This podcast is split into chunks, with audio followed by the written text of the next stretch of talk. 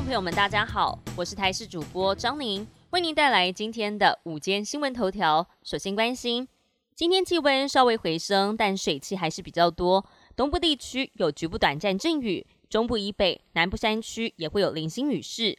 而在跨年天气部分，因为东北季风增强影响，明天跨年当天，中部以北低温十四度，部分空旷地区以及沿海下探到十二度，其他地区也只有十七到十九度。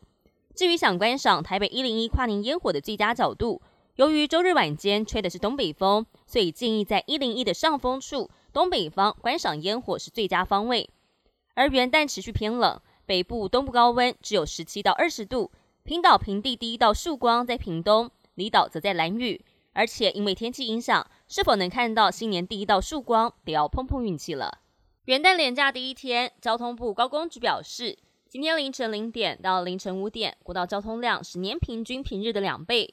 截至到上午七点，交通量是十三点四百万车公里。高工局建议，西部国道南向尽量在中午十二点之后出发；国道五号南向的用路人尽量在下午五点之后出发。今天国道预估会有九处重点路段都容易出现拥塞情况。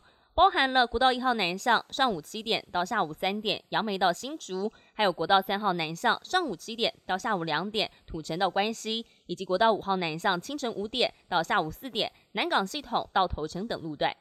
持续关心疫情，根据疾管署资料，十一月十四号到十一月二十号，单周确诊新冠人数是两百一十人；到了十二月十九号到十二月二十五号，已经达到三百二十六人。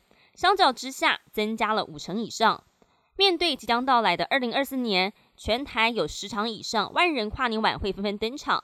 由于今年没有防疫措施，机关署也发出警告，认为跨完年之后单日的确诊人数恐怕达到两万人。